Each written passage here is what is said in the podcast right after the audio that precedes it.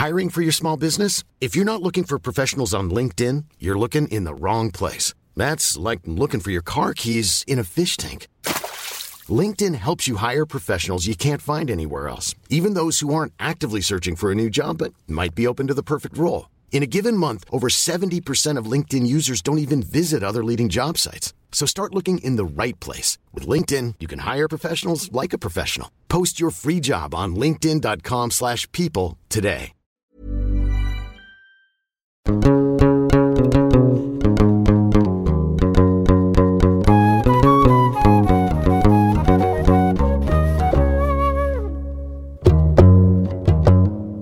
Bonjour à toutes et à tous, bienvenue dans ce nouvel épisode de Jeans. Aujourd'hui, on va entrer ensemble dans le monde mystérieux de l'inconscient comprendre ce qui s'y joue en termes de genre et de sexualité, et tout ça dans un cadre islamique. Vous l'avez compris, on va s'interroger sur le rapport entre psychanalyse et religion, avec tout ce que ça comporte de théorie sur le fait sexuel. Dans ce contexte, mais aussi au regard de la conception de la pathologie et de la pratique actuelle du soin mental dans les pays arabes et musulmans, est-ce que le discours psychanalytique peut trouver une place? Est-ce que la psychanalyse est antithétique à toute croyance religieuse? Pourquoi il est si tabou encore aujourd'hui dans les communautés arabo-musulmanes d'aller consulter un ou une psy? Est-ce qu'on peut croiser les apports profondément spirituels de l'écrit coranique avec la méthodologie freudienne ou lacanienne? Qui a la réponse à nos interrogations? Est-ce le divin, omniscient ou notre propre inconscient? Sans trop rentrer dans les détails abyssaux de cette discipline passionnante, pour pas trop nous y perdre, on va tenter de déterminer ensemble s'il peut y avoir compatibilité entre psychanalyse et islam pour résoudre des questionnements sur la sexualité. J'ai l'honneur aujourd'hui d'accueillir une femme dont on peut longtemps faire des éloges. Il s'agit de Ouriya Abdelwahed. Elle est psychanalyste, maîtresse de conférences, professeure universitaire et traductrice d'ouvrages anthologiques de la poésie arabe classique. Elle est une figure féministe du monde de la psychologie française et de la psychanalyse comme discipline. Elle a notamment mis en avant les grandes figures du féminin en islam dans son ouvrage de 2012. Elle a étudié entre autres les sujets de la violence, du voile, de la virginité. Elle a travaillé sur les dynamiques langagières dans le processus psychanalytique, mais elle puise aussi ses connaissances dans les textes des plus grands mystiques de l'islam. Ouriya Abdelwahed n'a jamais peur de l'exactitude des mots et a le don de leur donner leur poésie. Elle pense les mots du langage pour penser les mots de la psyché. Très cher Ouria, bonjour et merci d'avoir accepté l'invitation dans Jeans. Merci à vous de m'avoir invité. Bonjour et meilleurs vœux. La première question pour moi, elle est assez évidente, c'est que si je ne m'abuse, je crois qu'il n'y a pas encore aujourd'hui d'association de psychanalystes affirmée au-delà du Maroc et du Liban dans le monde arabo-musulman. La question que ça me fait poser, en fait, c'est pourquoi aller voir un psy, c'est si tabou dans les communautés musulmanes? Et est-ce que les musulmans n'ont jamais de problème de névrose ou psychose? Et c'est pour ça qu'ils vont pas avoir de psy. Euh, Tout être humain doté d'un inconscient peut rencontrer soit une névrose, soit une psychose, soit un état limite ou autre. C'est-à-dire, il n'y a pas une communauté il n'y a pas un peuple qui soit exempté des troubles psychologiques ou bien l'impact néfaste d'une enfance malheureuse ou des traumatismes d'enfance, des traumatismes d'adolescence ou bien de l'âge adulte, donc les arabo-musulmans. Comme ça, ça comprend euh, les Arabes, les musulmans et ceux qui sont arabes et musulmans en même temps. Donc, je, ne vois pas pourquoi est-ce que les arabo-musulmans n'auraient pas de névrose, ne souffriraient pas de psychose, etc. Et la preuve, c'est qu'il y a énormément d'hôpitaux psychiatriques quand même dans le monde arabe, enfin énormément, c'est-à-dire qu'ils existent, même s'ils ne sont pas en nombre suffisant. Euh, de ce que je sais du Maroc, c'est qu'il y a des associations maintenant où les gens travaillent de façon euh, bénévole pour euh, venir en aide aux familles qui ont des enfants euh, autistes ou qui souffrent de, de psychose infantile, etc. Comme, je veux dire, partout dans le monde, nous trouvons toutes sortes de manifestations de souffrance psychique. Je reviens maintenant à la question pourquoi les Arabes ou les musulmans ne consultent pas? Premièrement, il y a d'abord ce qui est très très ancré chez nous, c'est la pensée magique d'abord et l'espèce de fatalisme et que tout revient à Dieu. c'est-à-dire qu'il y a la dimension religieuse, où il y a la croyance, et la persistance jusqu'à présent de la pensée magique. Alors, soit c'est Dieu qui l'a voulu, donc, si j'ai un enfant euh, autiste, si j'ai un enfant psychotique, si, etc., c'est Dieu qui l'a voulu. Et on trouve d'ailleurs ce que euh, Michel Foucault raconte, vraiment cette aura religieuse qu'avait euh, celui qu'on appelait le démuni le démuni de point de vue psychique. C'est comme s'il vraiment il portait un message plutôt divin. Et donc c'est vraiment une façon de se consoler, trouver un apaisement de cette blessure quand même narcissique, à savoir que son enfant euh, est, euh, est atteint sur le plan euh, pathologique. C'est vrai que chez les musulmans, il y a cette sentence sempiternelle du Inch'Allah pour s'en remettre à Dieu quand il y a un problème. Ça, c'est le fatalisme savoir que c'est Dieu qui l'a voulu. Donc ça, c'est d'un côté. Et de l'autre, il y a la persistance jusqu'à présent de la pensée magique, à savoir quand il y a quelque chose de l'ordre de ce qu'on appelle, nous, une névrose de destin, c'est-à-dire euh, répétition de traumatisme, d'échecs dans la vie, etc., on va voir le frais, donc l'espèce de, de, de marabout qui va faire des gris-gris.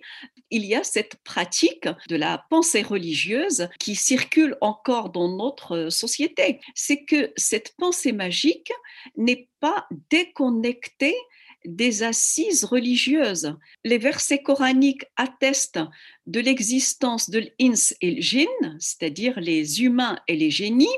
Sihr, c'est-à-dire la magie, est un terme qui existe dans le Coran. On a l'impression que c'est même dialectique. Donc un enchevêtrement de la pensée magique et du religieux parce que la religion porte la pensée magique. Pour terminer, pourquoi est-ce qu'il n'y a pas de, psychanalyse euh, ou pourquoi les gens ne vont pas voir le psychanalyste Parce que la psychanalyse d'abord est une science qui est très jeune, 100 ans, c'est vraiment jeune par rapport à la philosophie, par rapport à la littérature. Elle a été souvent assimilée ou mal interprétée, mal lue.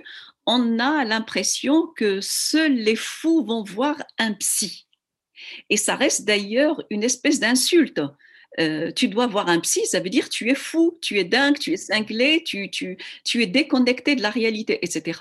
Donc pèse sur la démarche des préjugés, la jeunesse de la psychanalyse comme science appartenant aux sciences humaines et la religion qui entretient la pensée magique. Dans les médias, on dit beaucoup que l'islam encourage le système patriarcal, mais je me demandais qu'en est-il vraiment de la relation conflictuelle entre euh, le père à tuer euh, et le fils, ou la mère vénérée et le fils? Comment ça se fait qu'il y a autant de violence entre le père et le fils et en même temps que le patriarcat n'est jamais affaibli? C'est une question d'une importance extrême et elle a été mentionnée par Freud dans L'homme Moïse et la religion monothéiste. lorsque j'ai écrit euh, la visualité du langage, euh, je me suis attardée euh, sur cette, sur cette question. Compte tenu de ma jeunesse, puisque je l'ai écrit ce livre, j'étais très jeune, et aussi de ma résistance par rapport à la déconstruction sachant que je travaillais sur Ibn Arabi, qui pour moi est le roi de la déconstruction. C'est vrai, quand on dit Derrida qui déconstruit, je me dis, mais à côté de Ibn Arabi, c'est vraiment Ibn Arabi, pour les auditoristes, c'est un des plus grands maîtres de la pensée mystique musulmane, qui est théologien, poète, soufi andalou du XIIIe siècle. Oui, mais euh, moi je dirais même pas. Euh, euh, il était philologue surtout, hmm. et, et, je crois que sa mystique, c'est, elle est nourrie par un amour de la philologie. Et comme à l'époque, j'étais jeune, j'avais encore mes résistances, c'est-à-dire euh, mon identité euh, de musulmane, on va dire, qui, a mis du, du, temps hein, pour pouvoir euh, être déconstruite, aussi être en souffrance, parce qu'il y a cette nécessité de, de la construction d'une identité en marche comme processus et non pas comme quelque chose de figé. Et j'ai dit que le meurtre, il est dans la langue. Et c'est vrai que qala, pour rappeler qala à la base, c'est un verbe en arabe qui veut dire dire. Dire, dire à propos, ça veut dire le tuer, et aussi dire, ça veut dire l'aimer. Et là, on trouve ce meurtre effectivement qui est dans la langue, donc dans l'opération signifiante même, et je m'étais arrêtée à ça. à ça, c'est-à-dire que nous avons un meurtre dans la langue. Et en effet, si on reprend la remarque de Freud, c'est que il faut qu'il y ait un meurtre du fondateur. Donc, il parle du judaïsme et du christianisme, et il dit même à un moment donné, s'il y a la haine du juif, c'est parce que les juifs ont été dans le déni de ce meurtre, alors qu'ils l'ont fait. Et donc, c'est vrai qu'il faudrait prendre cette remarque pas à la légère. Dans l'islam, Mohammed, donc le prophète Mohammed ou Mahomet pour les, occidentaux et les, francophones, est idéalisé. À un moment donné, il est plus important que Dieu lui-même. Et donc, qu'est-ce que c'est que cette religion où le meurtre du, du fondateur ou du père est absent? Qu'en est-il de la culpabilité? Y a-t-il vraiment une civilisation qui ne repose pas sur la culpabilité? Mais c'est énorme. Comme vous le dites bien, il y a des relations des fois houleuses entre père et fils, mais tout le monde est à bout quelque chose, le père de Abu Zaki, Abu Ahmad, Abu Abu. Personne n'est dans cette position du fils. En l'absence de meurtre, nous sommes obligés d'être dans un mimétisme qui nous empêche d'écrire notre histoire au présent. Je l'ai dit dans Violence et Islam, écrit avec Adonis, dans les femmes du prophète et même dans Figure du féminin en islam, à un moment donné, je, me dis, mais il faut écrire l'histoire au présent. L'histoire au présent serait, il nous manque le meurtre du fondateur. Mais personne ne le travaille. Pourquoi? Ça, c'est la véritable question. Et c'est ce qui fait que notre juridique jusqu'à présent est basé sur Sahih Bukhari et Sahih Muslim et non pas sur la charte des droits de l'homme et du citoyen ou bien sur notre modernité. De 2011 jusqu'à aujourd'hui, on voit bien comment le religieux a émergé de la façon la plus modérée à la façon la plus barbare, c'est-à-dire Daesh, Nusra, et avant les talibans, il ne faut pas oublier les talibans et ce qu'ils ont fait. Et, et donc, avec l'ouverture sur le monde, qu'est-ce qui fait que cette violence du début de la fondation musulmane, est-ce que ça ne serait pas un retour de ce que j'appelle le cliver et non pas le refouler, parce que pour refouler quelque chose, il faut avoir le sens, il faut que ça s'intègre psychiquement, il faut que ça s'intériorise. Or, cette violence-là, c'est-à-dire celle du fondateur de la religion, est-ce que ce n'est pas resté de manière enquistée, encore idéalisé et sacralisé pour qu'on ne pense pas cette violence-là. Et je pense c'est ça ce qui fait de, de toutes les sciences, c'est ce qui fait aussi l'arrêt de la psychanalyse, parce que pour la psychanalyse, la seule chose qui est sacrée, c'est de pouvoir penser et nommer. Un père qui couche avec moi, ça s'appelle l'inceste. D'accord Prendre un enfant et le massacrer, ça s'appelle la maltraitance. Vous avez des, emboîtements de la pensée, ça s'appelle souffrance psychique, etc. Et donc la psychanalyse apporte plusieurs outils. Le premier, c'est celui de nommer. Nommer cette part énigmatique d'abord en nous qui s'appelle l'inconscient et nous permet de lire avec une autre lumière cette histoire scandaleuse qui est la nôtre, où manque le meurtre du fondateur, mais elle a été tellement sacralisée qu'on n'ose plus interroger. Quand j'ai écrit Les femmes du prophète, je me souviens, c'est un livre qui a été très bien accueilli parce qu'il a été réédité. Je pense que c'est pour ça que la psychanalyse n'a pas fait son entrée encore dans le monde arabe parce que elle désacralise tout, elle désidéalise un verset comme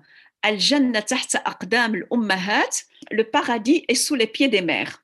La psychanalyse dirait oui, mais là, il faudrait faire la distinction entre la fonction maternelle, ce que Winnicott a appelé le holding, c'est-à-dire porter le bébé euh, et faire un avec lui euh, euh, pour l'amener petit à petit à la séparation, l'épanouissement et le développement affectif, libidinal, cognitif, etc. Ça, c'est la fonction maternelle. Mais il y a des mères maltraitantes, il y a des mères haineuses, il y a des mères qui sont épouvantables, il y a des mères dépressives, il y a des mères euh, mélancoliques ou psychotiques, etc. Il y a des mères névrosées qui sont plus dans l'amour de leur père que de l'amour du compagnon qui donne euh, les enfants. Enfin, il y a tout type de mères. Donc, si vous voulez, c'est un autre verset, c'est-à-dire ne dis pas ouf. Mais les parents peuvent être des incestueux. C'est-à-dire que moi, là, là c'est la psychanalyste qui parle. J'ai des patients qui ont des parents pédophiles, des parents incestueux, des parents maltraitants, des parents psychotiques, etc., etc., etc.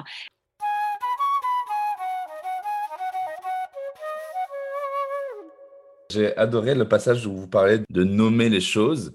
Est-ce que vous considérez qu'à un niveau individuel, on a vraiment peur de mettre des mots sur les souffrances en allant chez le psy? Qu'on dise haut et fort le tabou, ce fameux impensable. Est-ce qu'on a peur d'y aller parce qu'on a peur de ce qu'on va y découvrir?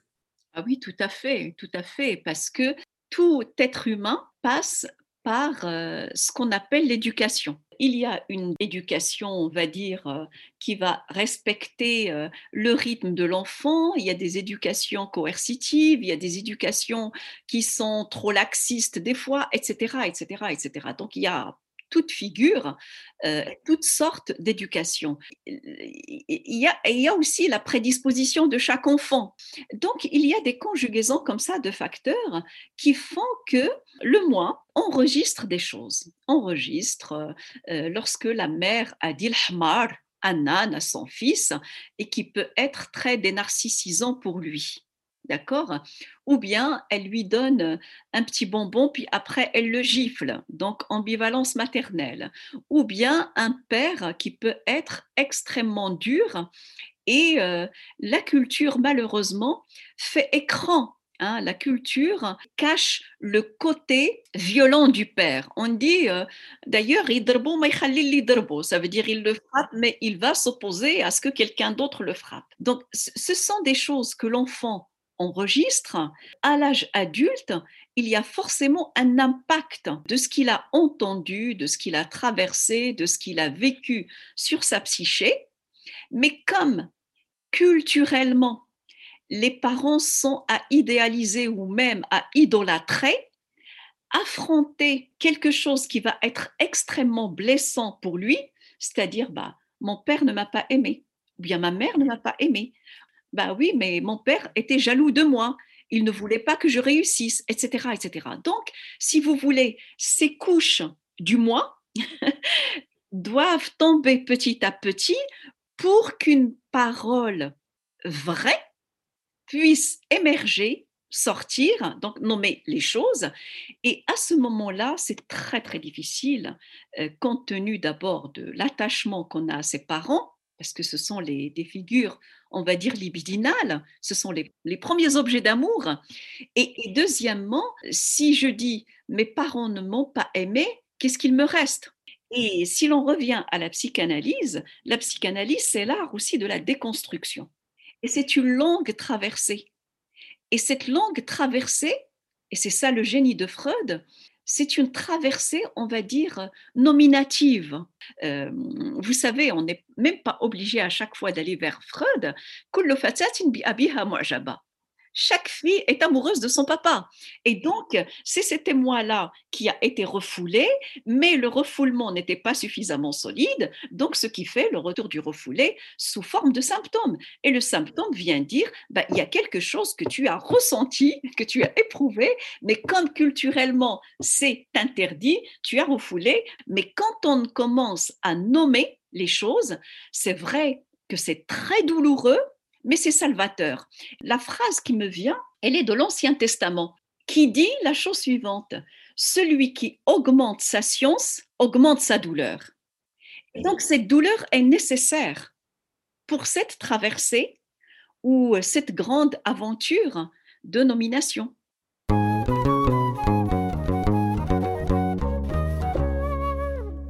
Si on prend un autre exemple, moi je me suis toujours posé la question, est-ce que c'est Dieu tout-puissant, omniscient, qui a décidé de l'orientation sexuelle de l'individu, ou est-ce que c'est simplement un complexe de Deep qui a plus ou moins été euh, prononcé? Alors, Dieu n'a rien à voir dans cette histoire-là. Ce n'est pas une affaire euh, ni divine au sens du monothéisme, ni divine au sens de la mythologie grecque ou mésopotamienne. C'est vraiment l'environnement. Et c'est vrai qu'il y a un grand débat aujourd'hui avec les études du genre D'ailleurs, moi, je ne suis pas une spécialiste, donc je ne pourrais pas vraiment euh, parler euh, longuement de cette histoire d'identification sexuelle plus que d'identité sexuelle, parce que même le terme identité, ce n'est pas un concept psychanalytique. Hein. Hein, déjà, il faudrait vraiment le rappeler. Freud n'a jamais parlé d'identité. Et dans cette identification sexuelle, donc moi je parle là en tant, encore en tant qu'analyste, hein, vous pouvez trouver un petit garçon, voilà, je, donne un exemple clinique, un petit garçon de 5 euh, ans et euh, la mère lui mettait euh, des couettes avec ruban, elle l'habillait comme une petite fille. Dans la tête de ce garçon, il était petite fille. Donc là, on voit bien le désir maternel pour la petite fille qui contrecarrait, on va dire, la réalité anatomique. Donc, effectivement, l'environnement joue un grand rôle dans cette affaire-là. Quand l'enfant naît, il est vrai que il est, on va dire, Mohamed ou Fatima, il est Jacques ou Catherine. Donc, dans la parole des parents qui reconnaissent la réalité anatomique. Parce que appeler quelqu'un qui naît avec un pénis, l'appeler Fatima, c'est lui donner une orientation selon le désir des parents mais non pas selon le sexe anatomique. Et donc c'est là où il y a un débat, je trouve, avec la psychanalyse et les études du genre, ce que nous avons gardé quand même à l'esprit de ce que nous entendons de la part de nos patients, c'est la bisexualité psychique.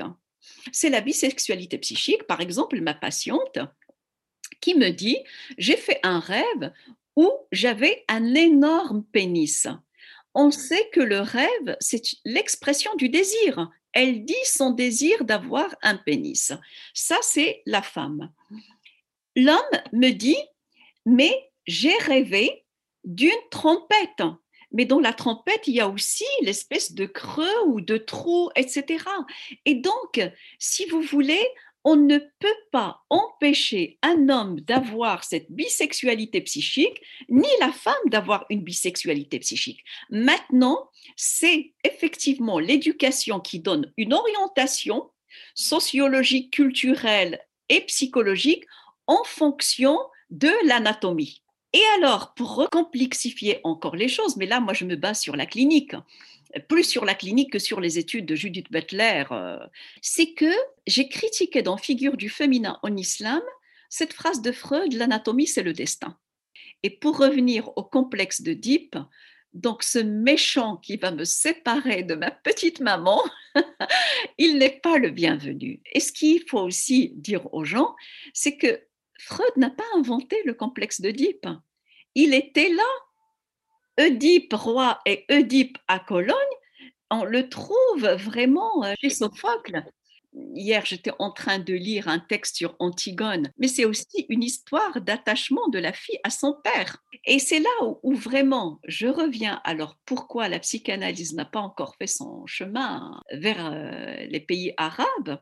Euh, Si on prend un texte comme les trois essais, il y a une image que donne Freud extraordinaire. Et je me dis, il faut beaucoup de courage parce que quand même, on l'a beaucoup critiqué. Il compare l'homme après l'acte sexuel un enfant qui est repu du sein maternel et qui a un sourire de contentement et de satisfaction. Et, ça, ça a vraiment choqué. Et donc, ces mères, moi j'ai vu plusieurs fois des mères qui sortent leur sein, même comme ça, presque dans la rue, pour donner euh, à l'enfant, parce qu'elle est mère. avec cette dimension-là de la femme qui est, on va dire, masquée, mais qui est quand même, euh, là. Il y a une jouissance chez la mère et il y a du plaisir chez l'enfant. Et, et, le complexe d'Oedipe est là. Et ça, je pense, le jour où les Arabes commenceront, commenceraient à accepter ce genre de phrase, c'est-à-dire comparaison entre l'homme satisfait de la relation sexuelle et un bébé qui vient de téter, ou bien avant ta naissance, je savais que tu voulais tuer ton père et épouser ta mère, ben là, je pense que nous irons mieux. Vous preniez l'exemple tout à l'heure de cette patiente qui avait rêvé qu'elle avait un énorme pénis. Ça m'a fait penser euh, dans la théorie à la réflexion du psychanalyste français Jacques Lacan, qui s'inscrit dans une symbolique culturelle où, euh, en gros, le phallus va s'écarter de la conception purement biologique de la sexualité. il est plutôt, je cite, un attribut divin, inaccessible à l'homme et non pas l'organe du plaisir ou de la souveraineté virile.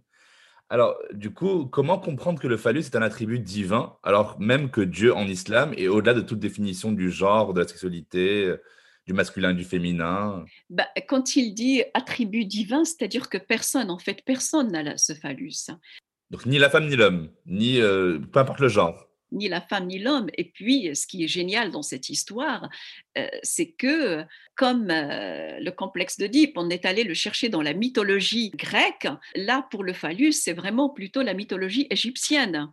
Hein, entre Isis et Osiris. Donc la sœur qui est vraiment amoureuse et donc elle veut sauver euh, son frère, mais euh, elle n'arrive à sauver que euh, ce pénis. Pourquoi c'est un attribut divin? D'abord, déjà, il, appartient au mythe. Deuxièmement, personne ne l'a. Troisièmement, il est le symbole de la puissance. Mais Lacan a toujours dit, c'est un organe imaginaire qui a une fonction symbolique.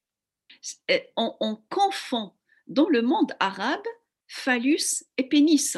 Ici aussi, Hein, pas uniquement dans le monde arabe. Mais ceci dit, dans la clinique et même dans la société, euh, je veux dire, il y a des structures familiales qui vont euh, dans ce sens-là. On dit une femme qui porte la culotte. Mmh mmh hein, on dit une femme phallique. Mmh Ça veut dire que l'autorité n'est pas toujours l'apanage des hommes. Ce n'est pas parce qu'on a un pénis qu'on a forcément un phallus au sens symbolique. Oui, mais c'est un organe imaginaire. Et donc, ça n'a rien à voir avec l'anatomie. Une question plutôt de partage de pouvoir. Moi, je n'ai jamais pris la psychanalyse comme un texte dogmatique. Hein. C'est une parole de grand euh, génie. Lacan euh, était un grand génie pour introduire la linguistique, le structuralisme, euh, dialoguer comme ça avec Saussure, Claude Lévi-Strauss, Hegel et Freud. Enfin, vraiment, c'est un génie. Mais simplement, en parlant du phallus, il dit c'est ce que l'homme a sous les yeux ou dans la main. Pour sortir un peu de la mythologie, il y a une figure euh, qui vous a particulièrement euh, mu dans votre pensée aussi, c'est Rabia al-Adawiya, qui est aussi euh, une mystique et poétesse musulmane du 8e siècle. Je me demandais en fait, est-ce que grâce à elle, il y a une sorte de théorie du genre ou une compréhension pré-psychanalytique de l'amour, du genre, de la sexualité dans le monde musulman?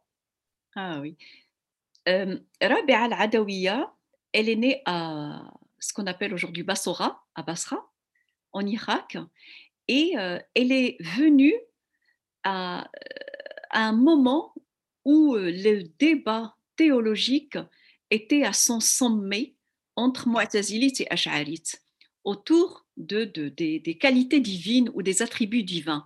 Dieu s'assoit, ok, il s'assoit sur le trône, les Ash'arites disent bila kaif. Il ne faut pas poser la question du comment, ce qui est un arrêt de la pensée. Alors que les Mu'tazilites disaient euh, que si un verset coranique était en contradiction avec la force du raisonnement, on l'annule.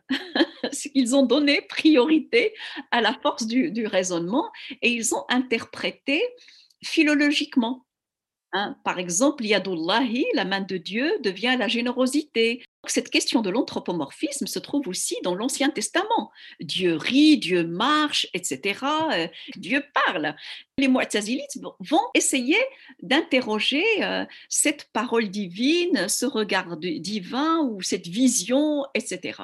Les Mu'tazilites sont allés très très loin dans la défense de la transcendance divine. Rabia al-Adawiya, elle a donné un coup de pied. Moi, je l'adore, Rabia. Euh, c'est vraiment le féminin créateur, comme dirait euh, Henri Corbin. Elle bouscule vraiment toute la tradition théologique, euh, quand même, et c'est pas n'importe quelle théologie, c'est ce qui a donné la philosophie islamique après. Et elle a dit euh,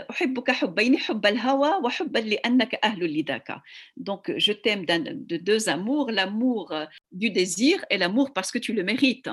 Disons ça, je ne sais pas si on voit vraiment l'ampleur et le scandale d'une telle énonciation, parce que c'est le Dieu transcendantal par excellence, c'est pas comme dans le christianisme, parce que l'amialid ou l'amiolad, il n'a pas été engendré, il n'a pas engendré, donc ce n'est pas Jésus ou le Fils de Dieu, c'est un Dieu immortel, éternel, qui n'a pas d'image, etc., etc. On ne le connaît que grâce à ses noms, et elle, elle en tombe amoureuse. Et c'est là où elle transforme toute la scène religieuse en scène d'amour érotique. Hein. Et elle va lui parler en disant, les gens sont rentrés chez eux, ils ont fermé leurs portes et moi je t'attends. Donc elle attend son bien-aimé, elle attend son fiancé, et ça c'est vraiment cinq siècles avant euh, Sainte Thérèse d'Avila. Quand on lui a dit comment l'as-tu connu, c'est elle qui a introduit cette notion de zaouq, elle l'a goûté, enfin, elle, a, elle a connu par goût. Donc, elle nous invite à dépasser le, la rationalisation et régresser vers quelque chose de très sensoriel, de cette sensorialité primaire ou primitive qui est Azaouq. Elle est la première à dire que la parole ne vient que après une absence. Comme la parole ne vient que après une absence, elle a balisé, on va dire aussi, tout le travail qu'on fait aujourd'hui sur la représentation, à savoir ce que dit Lacan. Il faut que la chose meure pour qu'elle soit représentée. Elle était vraiment au-delà du dogme, au-delà du texte, au-delà de la pensée religieuse classique, orthodoxe et bête. Euh, Ibn Arabi disait, la féminité c'est ce qui circule dans le monde. À la même époque, Eckhart, maître Eckhart disait femme le plus noble des mots, plus noble que le mot vierge. Tout ce qui a été écrit sur le christianisme, dans le christianisme, sur la virginité de Marie, et là il dit femme plus beau que le mot vierge. Quand vous avez parlé du féminin qui circulait dans le monde, je trouve ça, cette formule très jolie.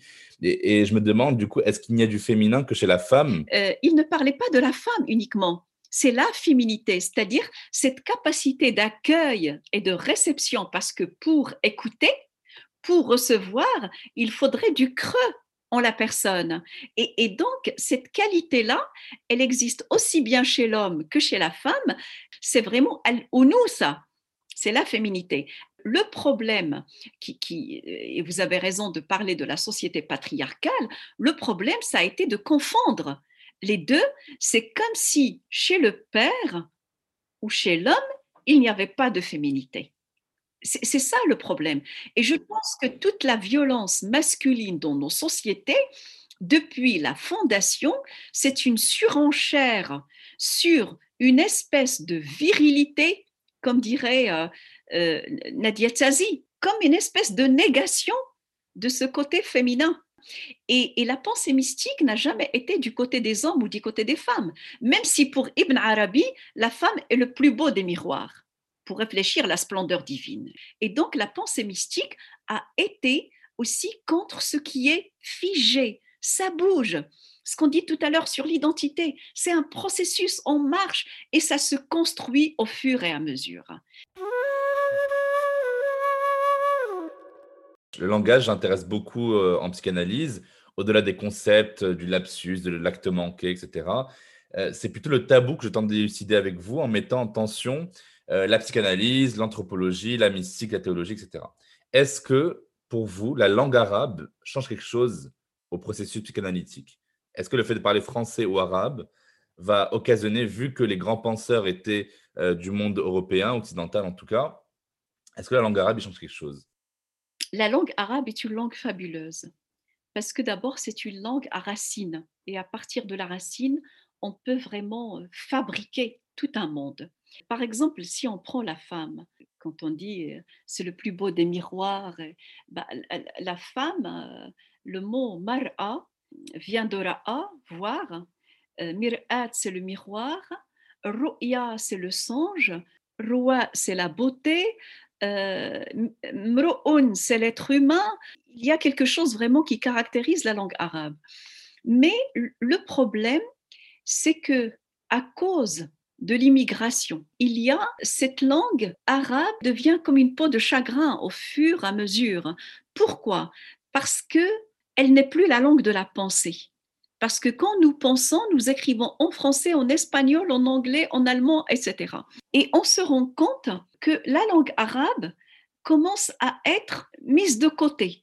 J'ai vu ça au Maroc. Quand les gens téléphonent à un psy, déjà, ils sont exilés de leur langue comme si le psy ne pouvait pas faire partie du tissu social marocain ou arabe. Donc la secrétaire qui prend l'appel parle en français et la personne lui parle en français. Pourquoi est-ce que je dois passer par l'autre langue pour dire ma vérité de sujet en souffrance enfin moi je vois au Maroc euh, sur l'anthropologie, la sociologie, la psychanalyse, la psychologie, etc. en arabe.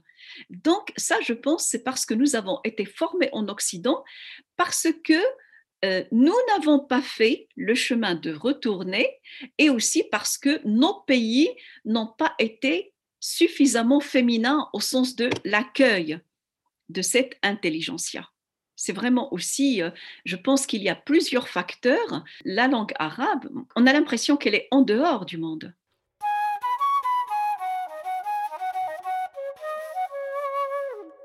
Ça m'amène à ma dernière question. Euh, pour finir, il y a des grands penseurs de la psychanalyse dont vous faites partie qui s'intéressent au rapport entre euh, psychanalyse et islam, du coup, comme le grand psychanalyste lacanien français d'origine égyptienne, Mustafa Safwan, euh, ça, pose la question de la possibilité d'appréhender l'islam par la psychanalyse sans une démarche qui soit euh, essentialiste, orientaliste, sans appliquer forcément les processus psychanalytiques freudiens et lacaniens à des individus de culture et de religion complètement différentes du contexte lacanien et freudien.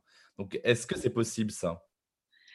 Bah, Comme je l'ai dit tout à l'heure, il faudrait dire que l'inconscient est une donnée universelle.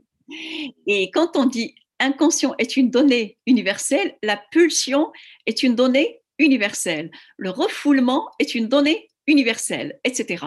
Par exemple, euh, quelqu'un qui, qui va brûler une voiture, nous, dans notre jargon, on va dire c'est une décharge pulsionnelle. Ça s'applique aussi bien sur quelqu'un qui va le faire en France que quelqu'un qui va le faire dans un des pays arabes. Il y a les, les invariants universelle. Et puis, il y a ce que j'ai appelé tout à l'heure les couches du moi, c'est-à-dire les couches identificatoires. Une jeune fille à 14 ans aujourd'hui euh, ou 15 ans, quand elle demande la pilule, ça ne choque personne. En Europe, une française ou une européenne, alors que chez nous, il y a encore le jeu du cache-cache, le jeu de cache-cache, c'est-à-dire euh, la tradition et la jeune fille ou le jeune garçon, et plus la jeune fille que le jeune garçon, c'est euh, Tom et Jerry, mais sans le côté, euh, sans le côté qui amuse. En France, on parle du réveil pubertaire, c'est-à-dire que les pulsions commencent à titiller le jeune adolescent ou la jeune adolescente. Chez nous, ça reste au niveau du discours, de l'intellect, mais ça ne traverse pas l'être. On a l'impression d'être clivé ou schizophrène. D'un côté, on sait très bien ce qu'est l'adolescence. Quand il s'agit du discours théorique, je veux bien, mais quand il s'agit de ma fille, non. Vous voyez? Et, c'est ça ce qui est vraiment euh, ce qu'il faudrait changer. C'est, la langue, elle épouse une pensée. Aujourd'hui, je ne connais pas un seul théologien capable de faire ce travail-là, de décortiquer les noyaux ou, les plis de la langue pour enrichir la pensée. On est de plus en plus dans la littéralité, dans la démétaphorisation, il y a même plus de métaphores, et donc j'ai l'impression d'un assassinat de la langue, où le langage, celui, si vous lui enlevez sa dimension mythopoétique, c'est-à-dire mythique et, en même temps métaphorique. Qu'est-ce qui lui reste? Et c'est ça ce qui est vraiment scandaleux aujourd'hui. La langue épouse son temps. Je donne un exemple. Vous dites vierge en français. comme la société a changé, vierge porte aussi bien sur le garçon que sur la fille, puceau, pucelle. Mais dans notre esprit à nous, eh ben, vierge ne s'applique jamais au garçon. On ne dit pas Azar, mais on dit Azra. La virginité ne porte que sur la fille. Parce que le garçon, dans l'imaginaire social et culturel, n'a pas une traversée à faire. Il naît homme. Il naît Uranus, avec un grand pénis qui va posséder toutes les houris du paradis. Alors que la psychanalyse nous dit c'est une traversée, il y a une angoisse de castration comme tout un chacun, il y a beaucoup d'hommes arabes qui ont des problèmes sexuels, de, d'érection, d'éjaculation précoce, de, de, de, etc. Ça, c'est ce que nous entendons dans nos cabinets. Mais l'imaginaire collectif est hanté par une représentation de l'homme sexuellement, Uranus, jamais défaillant, etc., etc. Je veux dire, c'est pas que la psychanalyse qui doit évoluer de point de vue de la langue, mais toutes les disciplines. Il faudrait que les juristes se réunissent pour repenser la société moderne. Un exemple encore. Le mot divorcer en arabe. En français, c'est divorcer avec E accent, divorcer E accent E pour une femme. Le mot motallaka mais c'est scandaleux comme terme. Pourquoi? Parce que motallaka, c'est-à-dire elle subit l'action même si c'est elle qui n'en veut plus, même si c'est elle qui demande le divorce, même si c'est elle qui le répudie, elle devient au niveau de la jurisprudence musulmane et arabe mutallaka.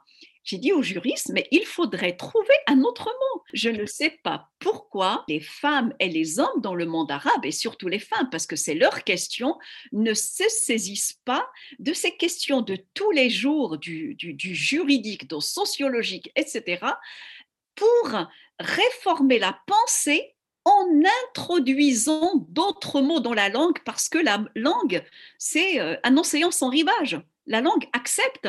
En français, il y avait des mots qui n'étaient pas là et euh, qu'on a introduits. C'est vrai que même en français, il y a un système très patriarcal. Quand on dit elle s'est faite violer, ce n'est pas du tout la même chose que de dire on l'a violée. Elle s'est fait violer, c'est une mauvaise digestion de la psychanalyse parce que quand Freud a dit euh, le sujet participe, mais dans son ambivalence, etc., il n'a pas parlé de ces traumatismes-là. Pour avoir travaillé avec les femmes qui ont été violées. J'étais très jeune à l'époque, je ne pouvais même pas comprendre l'ampleur du drame des femmes violées de l'Algérie dans les événements euh, noirs. Moi, j'étais une jeune psychologue, je recevais des Algériennes qui ont été violées, et, pour moi, c'est pas elle s'est fait violer, elle a été violée. Exactement, ouais.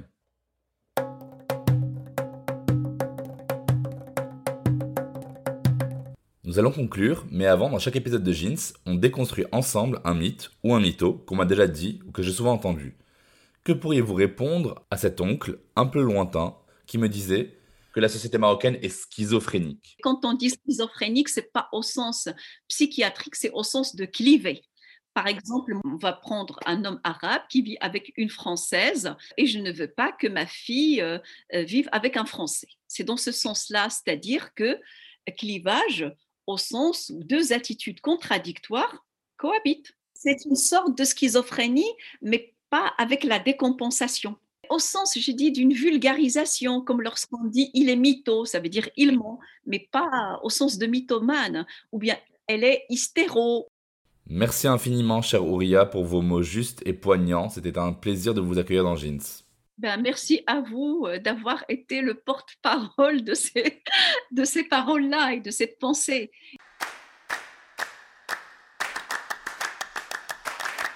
Si l'on devait rappeler quelques points essentiels à retenir, ce serait 1. Islam et psychanalyse ne sont pas antithétiques. Nous sommes tous des êtres humains, doués de raison, avides de passion, à la recherche d'amour, construits des tissus de nos expériences passées, affectés par nos dynamiques familiales, transi par nos coups de cœur, brisé par nos coups de blues. Alors tout sujet humain, même monothéiste, peut être sujet à une psychothérapie ou à une psychanalyse. 2. Freud, le fameux inventeur de la psychanalyse, utilise l'aspect mythique au service de la méthode et de la théorie psychanalytique pour distinguer des figures universelles du Père, par exemple, quelle que soit la religion, la culture, l'époque ou la géographie dans laquelle on se trouve. Les Arabes et ou les musulmans ne sont donc pas une espèce humaine à part pour qui les principes fondateurs de la psychanalyse ne seraient pas applicables. 3. Il y a dans l'islam d'innombrables figures féminines comme la reine de Saba qui ont marqué l'histoire mais qui n'ont pourtant pas été suffisamment mises en avant. Des femmes puissantes, des prophétesses, des reines, dont tout le monde pourrait s'inspirer. Merci de nous avoir écoutés, vous trouverez toutes les références évoquées dans la description de cet épisode. Je vous mets aussi plein de bouquins et de films en rapport avec la psychanalyse, les psys et le désir dans le monde arabe et ou musulman. Voilà, j'espère que cet épisode vous a paru éclairant sur votre monde intérieur. Bien sûr, il y a la foi qui peut résider en chaque croyante et croyant d'entre vous, mais il y a aussi l'inconscient. Parce que dans Jeans, oui, je décortique souvent l'inconscient collectif pour déconstruire les stéréotypes, mais c'est de l'inconscient individuel que je parle ici, car comme disait Freud, le moi n'est pas chez lui dans sa propre maison. Mais vous n'êtes pas dupes, mes chers auditeurs, vous savez bien qu'il existe tellement de frustrations, de mensonges, d'hypocrisie, de droits individuels bafoués, de pseudo-lois religieuses, d'enjeux de pouvoir dans la sexualité, qui est un droit humain individuel fondamental. C'est pourquoi j'ai l'immense plaisir de vous annoncer que jeudi prochain, dans Jeans, je recevrai une femme qu'on ne présente plus, symbole du rayonnement culturel français mais aussi marocain, une personnalité fondatrice du féminisme contemporain et de la libération sexuelle. Il s'agit de Laila Slimani. J'ai donc hâte de vous faire part de la conversation édifiante que j'ai eue avec elle. N'hésitez surtout pas à vous abonner à Jeans sur Instagram, at jeans-du-bas podcast. Partagez autour de vous en masse. Et moi, je vous donne rendez-vous jeudi prochain dans Jeans.